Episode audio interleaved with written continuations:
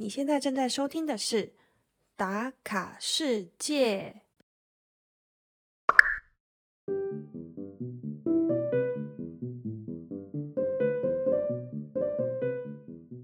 十八世纪的时候啊，贝拉特是鄂图曼帝国最重要的城市之一，所以城市里面的建筑风格啊，保存的到现在，依山而建的白色小屋，别树一格，更被誉为千窗之城。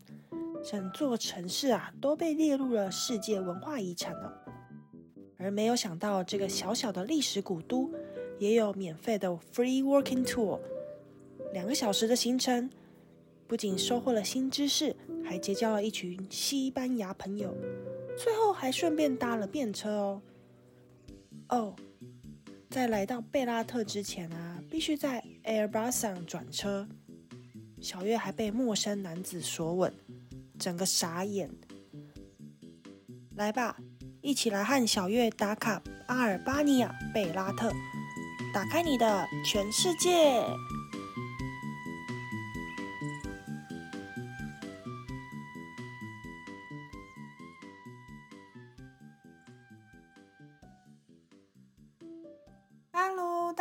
我是小月，欢迎又回到了打卡世界第十三集。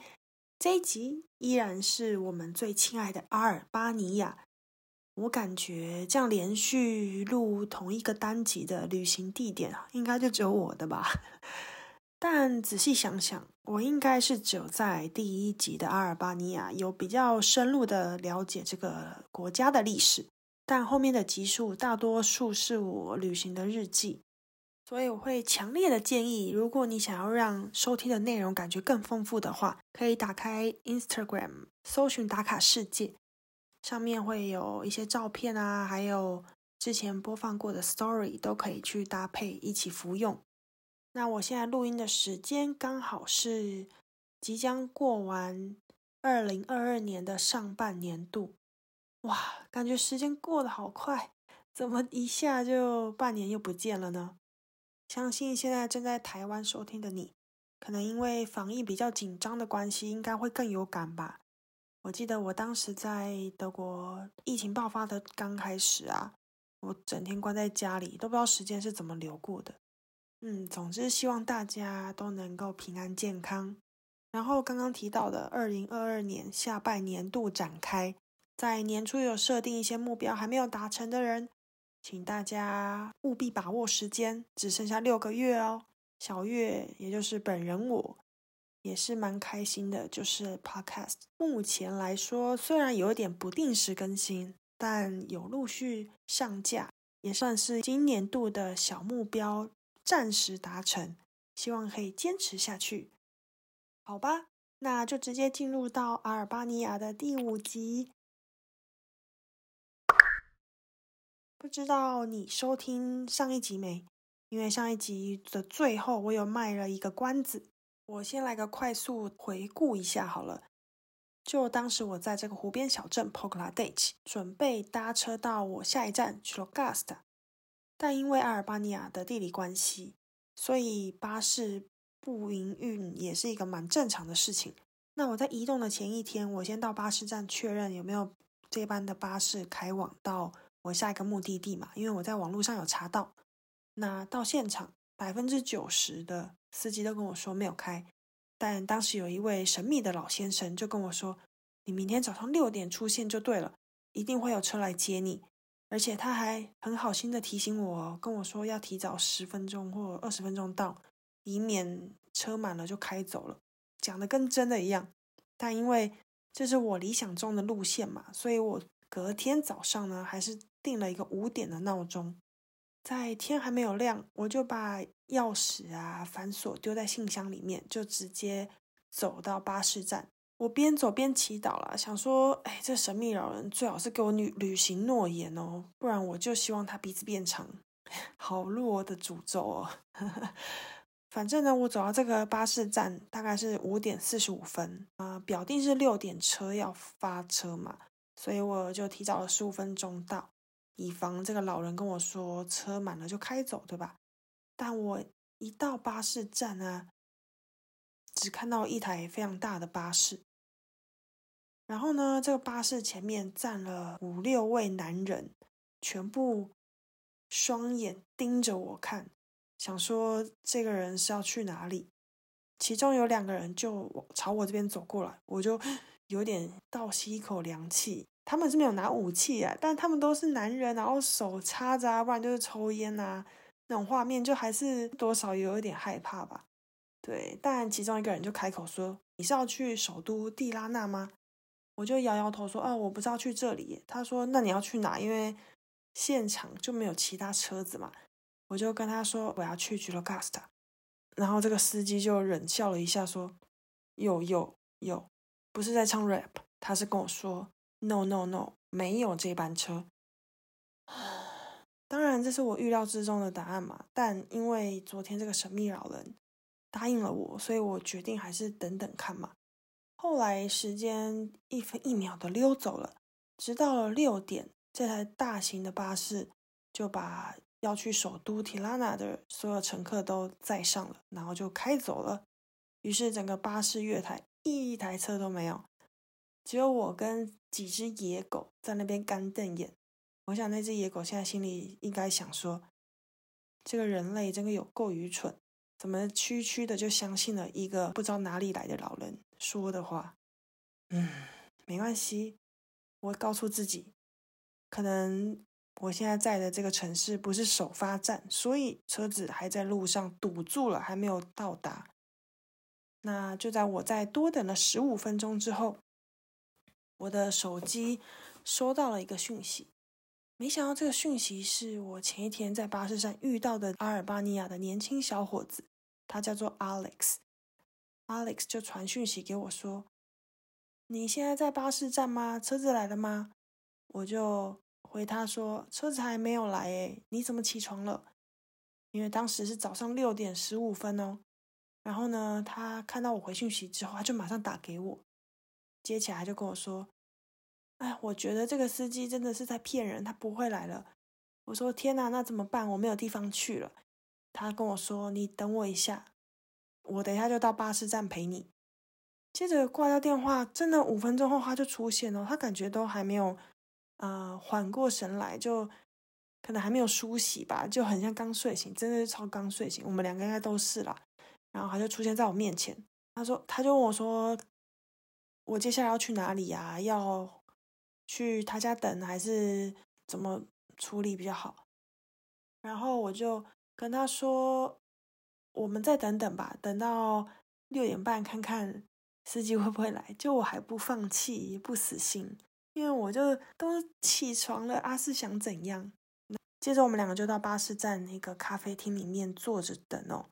总之呢，等到六点四十五分，车子都还没有来，所以我就放弃了。我就跟他说：“那我搭七点前往首都的车，我到首都之前一个小镇先下车，从那里再转车到另外一个城市。就我放弃这个 c h o c a s t a 这条路线哦，等于是我计划整个大跟动了。”但因为我知道我当时旅行不是旺季嘛，人比较没有这么多，而且交通实在是非常的不靠谱，所以我就都没有订任何住宿，所以我呃行程怎么变动都不会太有影响。我几乎所有在阿尔巴尼亚的住宿啊，我都是上了巴士之后才打开 Booking.com，在上面订我的住宿哦。所以呢，我上周卖的关子就是没搭到车，但是这个 Alex 非常守信用，后来他就陪我等到七点嘛。那我要上车之前，他还问我说：“哎，你有没有准备早餐啊？你等下吃什么喝什么？”我就说：“哦，我自己昨天有买面包了，不用担心。”然后他就赶紧去咖啡厅买了一瓶水让我带在身上。他的这个举动真的让人很暖心诶，就我们只是一面之缘。但他却是这么热心，而且还这么守信用。虽然我被老人摆了一道，但因为有遇到 Alex，我会觉得这一切都是最好的安排吧。而且最感人的是，Alex 他是在餐厅打工嘛，然后他跟我说，他昨天工作到晚上十点，回到家洗完澡要睡觉已经十二点了，然后他居然早上还特地过来陪我，我就非常的感谢他。结果不小心，我就花了这么多时间在讲我跟他的故事，以及这位神秘老人 Anyways，我就是没有搭到车，所以我的计划跟动。所以我们这一集呢就没有要介绍 g i l g a s t a 我们要介绍的是另外一个小镇，叫做贝拉特。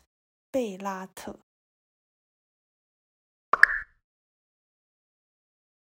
那我从 p o g l a d e c h 搭车到这个贝拉特之间，必须从 Airbus 转车。那我到 Airbus 时间大概是九点早上的时间。没有想到到贝拉特班次蛮少的。如果到首都出发，我感觉应该会比较多车啦。但我等于又是多走个回头路，所以我还是直接到 Airbus 上等车。那 Airbus 上的车发车到这个贝拉特。居然是十一点发车，等于是我免费获得了两个小时可以逛这个小镇，这也是我旅行意外中的收获吧。我当时是这样想，然后这司机非常热心，他就让我把我的行李先寄放在他的车上，所以我就轻装的去参观了这个小镇哦。诶，两个小时还真的很多，那我也好加在当初没有安排这个小镇作为。我旅行的其中一站，因为它好像真的除了一个城门啊，没有其他的看点呢。那我很快的就把它的老城走了一圈。那它有一条街哦，就卖了很多我们在台北的地下街会看到的一些东西，像鞋子啊、衣服啊、首饰啊等等的，这些都是当地人的啊采购的集市吧。每一家店就可以看到的老板就坐在门口，生意不是太好的时候，就会在那边发呆或是划手机。那我为什么特别会想讲这一段呢？就是因为我在回巴士站的路上遇到了一位阿尔巴尼亚的年轻小伙子，另外一位年轻小伙子，他看起来就没有像 Alex 这样子诚恳的样子，他就比较有一种诶油条的感觉吧。他原本在咖啡店里面喝咖啡，我经过了这咖啡店之后，他从咖啡店追出来，拍了我的肩膀，拿着他的手机跟我说：“Photo, photo, can I photo you？” 就是讲了一段很像不是很认真的英文，也就是代表说他想用手机跟我自拍啦。然后我就说：“哦，好啊，没问题。”我说：“OK。”然后当他手机架设好的时候，他就居然跟我说。You kiss my face，他竟然叫我亲他的脸颊，哎，有没有搞错啊？他当我是谁呢？老娘也不是省油的灯，我就跟他说 fuck you，滚吧你！没有，我刚刚说的那一段是我内心戏。其实我当时是很困的状态，所以呢，我只有跟他说 no，我就马上转身离开，有话说不出来。重点是我说 no 的时候，他进来还问我说坏，为什么？我想说，是怎样？是是还不够明显吗？你这个这个要求也太过分了吧！我也是第一次遇到呢。好啦，反正这就是我在前往贝拉特的路上发生的一段小插曲。我们下一段就会介绍贝拉特这个城市了。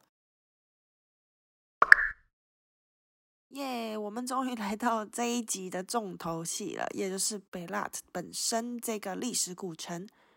它当时是鄂图曼土耳其帝国一个非常重要的城市哦，贝拉特也是我非常喜欢的城市哦。我觉得因为它的建筑非常有特色，那它为什么这么特殊哦？就是因为它的房子啊是根据这个山脉的走向由低而高去盖的。那这种房子啊，通常是有两层楼，一楼呢会以石材所建，那二楼就会漆成白色的墙壁。那每一个房舍，你都可以看到它有很多扇窗户。那窗户的形状跟房子一样，都是长方形的，而且是一字这样子连过去，没有高高低低的那种大小不一的感觉。它是非常有整体性的，所以它有点像是远看的话，像窗户堆叠起来的感觉。因此呢，，Belat 这个城市也被誉为千窗之城。那很多人就会以为，真的它的来由啊，就是因为它有这么多扇窗户在这些建筑物上面。但是呢，我参加 walking tour 的时候，我们的导游是跟我们说，因为在阿尔巴尼亚语堆叠的窗户，它念起来有点像是千扇窗的感觉。呃，特别是英文，它叫做 The City of Thousand Windows。嗯，所以原本只是在强调堆叠的窗户，那后来就演变成千窗之城。而 Belat 它是首都 Tirana 以外最多人观光的一个小镇。虽然它的人口只有六万多人哦，但在夏季的时候可以说是非常的忙碌。我看那个 Google 的照片啊，有一条主要的大街，哇，在夏季的时候是人山人海。嗯，当然我自己去的时候是没有看到这个景象啦，但我也觉得它的观光客相对于我在其他城市的时候看到的比较多一些。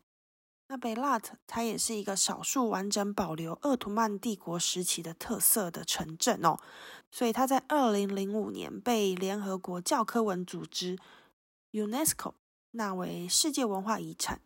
而我的导游也有提到说，因为整个城市被列入为 UNESCO。所以当地人啊，往后要做翻修或是新增建筑的一些部分，都必须跟这个教科文组织去申请，而且必须啊沿用原本的这些建材，就是外墙是要漆成白色的，那窗户的形状依然是要长方形。那如果要修屋顶的话，那一定要用红砖瓦等等的，都是有这些规范在。那如果你有到穆斯林的清真寺。或者是来这个贝拉特参观这些房舍的时候，你就会注意到它的门啊，都会设计的比较矮小一些。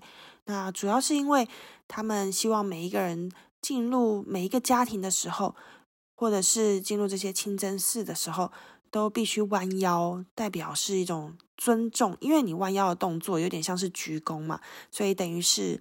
尊重神明，那以及尊重这个家庭里面的成员，就会把这个门口设计的比身高来的再低一些。像这一集 podcast，如果你是用 Spotify 听打卡世界的话，你就会看到每一集其实都有不一样的封面照片哦。那在这一集的封面照片，你就会看到我把这个千窗之城的房屋当做这一次的封面啊。如果你远看的话呀，我自己是觉得有点像是我们拍照的那种底片哦，因为它一格一格的。那只是底片是黑色的，但这个房舍是白色建筑物，拍照起来真的很漂亮，很适合王美在这边取景。至于贝拉特景点呢，它跟其他小镇是一样的，像是有教堂啊、城堡啊、清真寺啊。啊，我是不打算一个一个介绍啦。那因为我前面几集都讲了蛮多这些景点的介绍，所以我大概就会把导游跟我们分享的一些主要看点转述给你们听。那我们整个 walking tour 啊，其实有一半的时间都待在这个贝拉特城堡上面，所以就从这边开始介绍吧。那其实这个城堡，我觉得保存的相对于其他城堡来说是蛮完整的，因为里面还是有人在居住，而且有商店啊、餐厅啊等等的。而且让我比较讶异的是，这个城堡的入场是免费的耶。但我们经过的时候，其实是有看到。收票的闸门哦，所以导游就跟我们说，其实之前是需要收门票的，大约是台币三十块，也就是一百列克。但后来当地人就跟政府抗议啊，就说他们有时候带朋友啊，或是亲戚来找他们，诶，进去的入场费都还要再收钱，就很不划算。而且很多人其实很想要休闲的时候，就来城堡走走、散步一下。没有想到在今年啊，就全面开放了。所以我也算是蛮幸运的，哎，这让我想起来，就是阿尔巴尼亚呀，很多景点的门票，其实他们都会有两种收费的标准，一种就是当地人的票价，一个就是观光客的票价。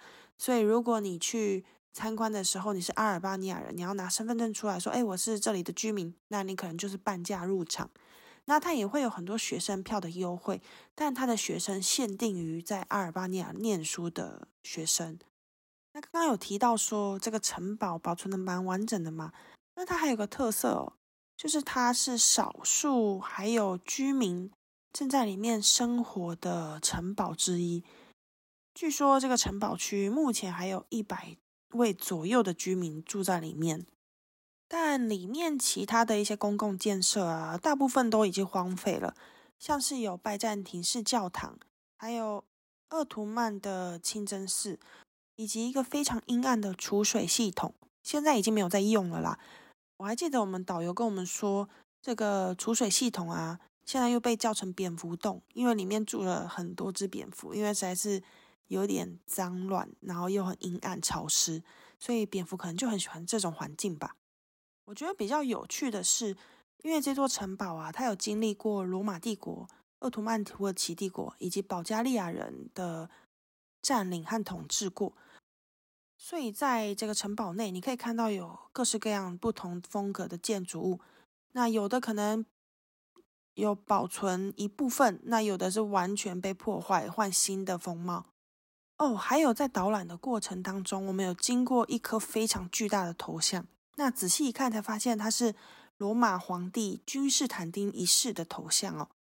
我觉得君士坦丁的头像非常好认，它有点像是金鱼眼，就整个眼球是凸出来，非常深邃的感觉，五官也非常的立体。那我自己有拿手机跟他自拍了一张，在这颗头像旁边啊，我感觉我的脸非常的小，相当满意。那我们导游还有带我们到一个三百六十度的观景台，站在这里观赏风景，视野极佳。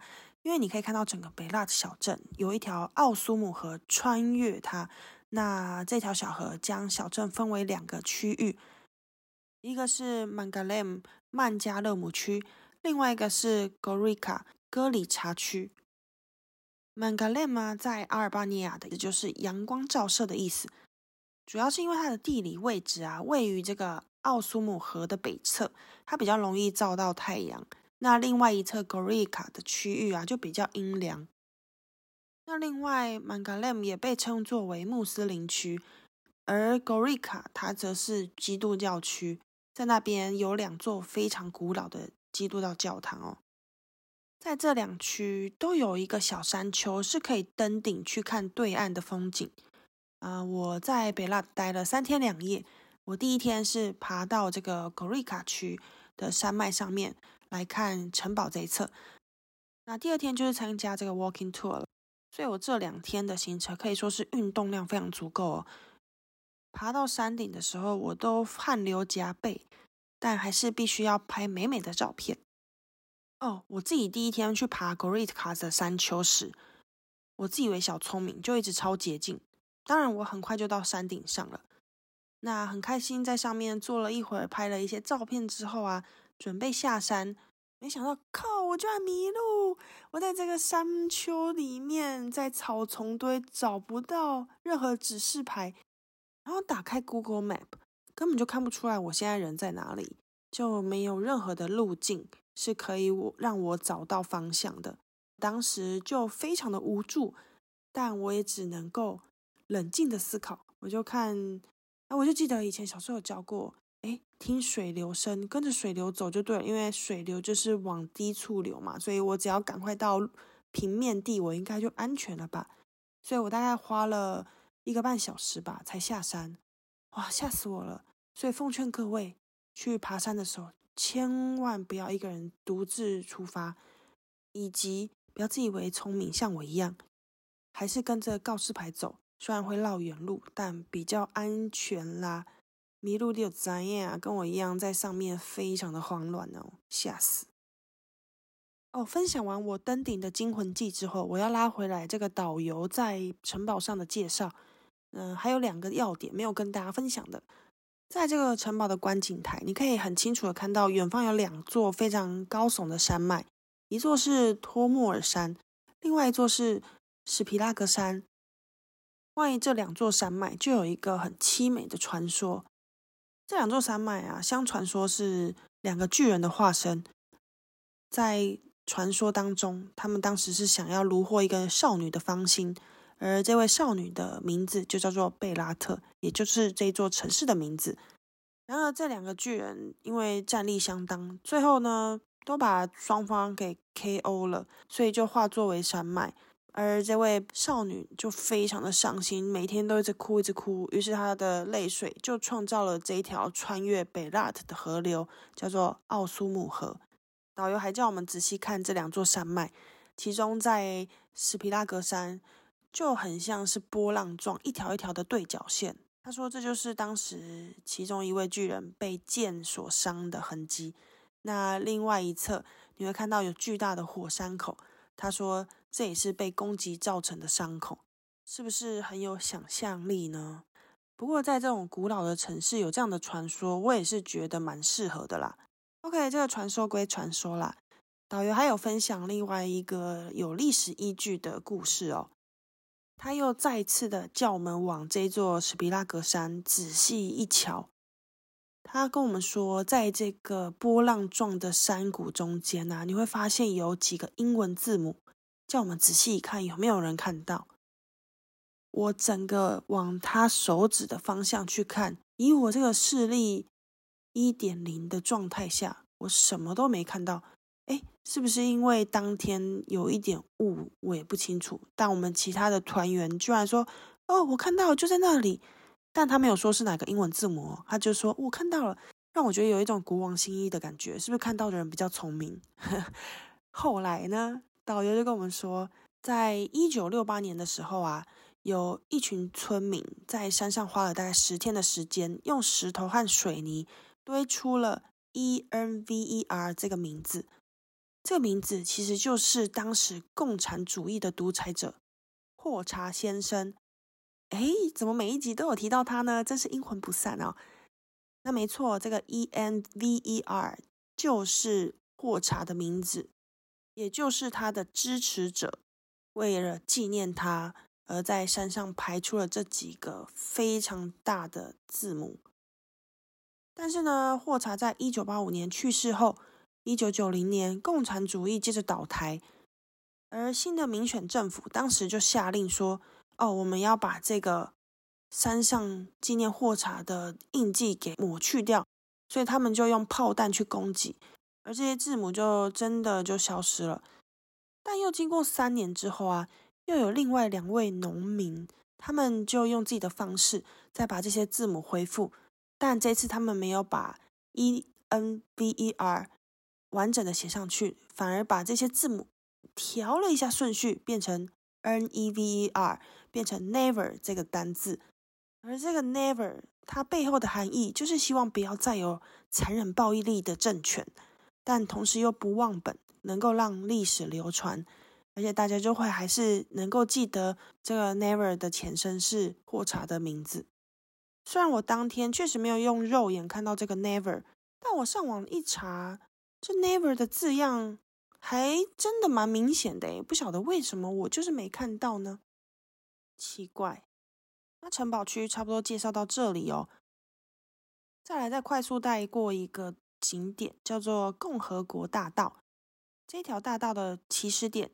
也就是刚刚有提到 UNESCO 的纪念石头，而这条大道的景象让我想起在首都提拉纳的斯坎德培广场，因为这边聚集了很多当地人，就坐在这个大道上面发呆啊、聊天啊、喝咖啡啊，或者抽烟，好像大家都不用工作的感觉。那比较有趣的现象是。在这条大道，你可以看到有两三个摊贩，他们推着这种移动式的爆米花机器吧，就会兜售这些爆米花。呃，其实我在阿尔巴尼亚很多小镇的街道上都有看到在卖爆米花的人，我是觉得蛮有趣，因为在德国是没有看到，德国最多看到就是糖炒栗子的摊贩啊，没有看过爆米花的，所以我有特别拍下来。那另外就是这条大道上面有很多咖啡店呢，还有餐厅，所以也是一个很适合来放松的地方。那最后这个 part，我想要跟你们分享在 Belat 我最大的收获。当时我参加这个 Walking Tour 的时候，我们总共有三组客人，我是唯一一个只身前往的亚洲人。另外一对是情侣，他们来自于荷兰。那还有另外一组人，他们总共有七个人吧？对我没有记错是七个人。那这七个人来自于西班牙。那你们也知道，西班牙人就是非常的外放嘛，而且很开朗。那这个 walking tour 总共是两个小时，所以我很快就跟他们聊上了。他们七个人，总共有五个男生，两个女生。那我当时还没跟他们聊天的时候，我就在思考说，是什么样的组合可以有这样子的性别比例？因为通常不是都是 double dating 吗？啊，可能是有三对情侣啊，或者是女生男生的数目通常会平均吧。所以我当时就在观察这几位男士和女生的关系，那我就感觉他们有很多肢体的接触，不论是男生或女生。所以我当时就想，哦，那应该是有两对男生 couple 吧，就是 gay 这样子。那女生可能就是好朋友的感觉，因为他们两个感觉没有那么亲密。但有几个男生看起来就比较这么秀气吧，所以我就心里是这样子猜测他们的关系。那我就跟其中一个女生聊天，我说：“哎，你们七个人是怎么组合在一起？你们是高中同学吗？还是大学同学？”她说：“不是，哎，她也是来这里才认识其他四位男生，因为她本来只认识其中一位男生和另外一位女生的同伴，她和这女生同伴是室友这样子。他们也是临时起意。”就可能有其中一个人就发起了这个想法，说要来阿尔巴尼亚旅行一个礼拜，那就开始揪人，那就变成说，哎，我认识你，你认识我，哎，你有时间，OK，你要不要去？于是他们这个七人团就成立了，而且他们跟我的路线有一点点类似，所以我当时就追问说，哎，你们下一站要去哪里？那他们就说他们从贝拉特要去吉罗加斯塔。我一听，眼睛一亮，诶，那不是我原本要去的城市吗？也是我下一个准备要从北拉过去的城市。那还记得我在前面说，在阿尔巴尼亚搭巴士是一件非常挑战的事情吗？所以呢，我就厚着脸皮问他们说：“诶，你们是租车玩吗？还是你们也是搭巴士？”他们就说：“哦，他们租了一台九人座巴士。”我当时听到九人坐巴士，然后再算了一下，再确认一次，他们只有七个人，我心里都在放烟火，你知道吗？但是呢，我的外表表现的非常冷静，我还跟他们讲说，哦，我下一站也要去吉罗加斯塔，那也另外分享了我之前搭巴士的经历，就是在上一站啊，被一个巴士的司机放鸟了，这样，就是有一点打苦情牌苦肉计的感觉。如果聪明的你就有听出来，但是，一直到 Walking Tour 结束的时候啊，我期待的那个邀请函都一直没有收到，所以我自己也不好意思开口。然后，我们的导游在 Walking Tour 结束就跟我们要求来一张大合照，随便找一个路人，咔嚓拍完之后啊，这对荷兰的 couple 就先送上小费之后，然后就转身。跟我们拜拜就走了，留下这群西班牙人跟我。那我们也相继给完小费之后，我跟这位西班牙女生对到眼，她似乎有什么话跟我说，然后接着就走向我，终于说出了那一句我一直想听到的话。他就说：“哎，你下一站不是要去吉罗加斯达吗？跟我们一样，那我们的九人座还有位置哦，你要不要跟我们一起走？”这好像比告白成功还高兴诶，有一种双向奔赴的感觉，你知道吗？就我心里就是心花怒放，就是满脸的阳光灿烂的笑容，马上答应说好啊，我就跟你们一起。于是呢，我接下来的两天行程都是跟他们一起行动，而且是从 b e l a t 就开始喽。因为 Walking Tour 结束之后啊，天气非常的炎热。他们就说：“哎，我们要去喝杯啤酒，你要不要一起来？”那因为隔天就要跟他们一起出游啦，所以我觉得提早认识也无妨，所以我就跟他们一起在中午十二点就喝了我第一杯啤酒。为什么讲话没有这么的兴高采烈？主要是因为中午对我来说有点太早了，我都通常是晚上才开喝啦。那我们就在城堡区随便找了一间酒吧坐下来。虽然我们是坐在酒吧，但我的感觉很像是在陪审团，因为他们对我一个来自亚洲的人非常的好奇。有一位男生还直接说：“你是我这辈子认识的第一位台湾人呢。”所以你可以想象哦，我一个人就坐在餐桌的头，然后他们七个人就连续对我提问，就只差没有把一些麦克风架在前面，不然就是真正的记者会了。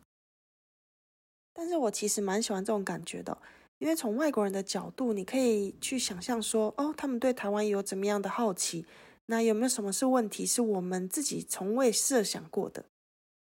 所以整个聊天还算是蛮愉快的啦，而且他们真的非常搞笑，不只是喝啤酒的这个时间哦，接下来的两天呢，我们整车啊，或者是在餐桌上啊，真的是让我笑到眼泪都流出来的那种爆笑，所以我才会说。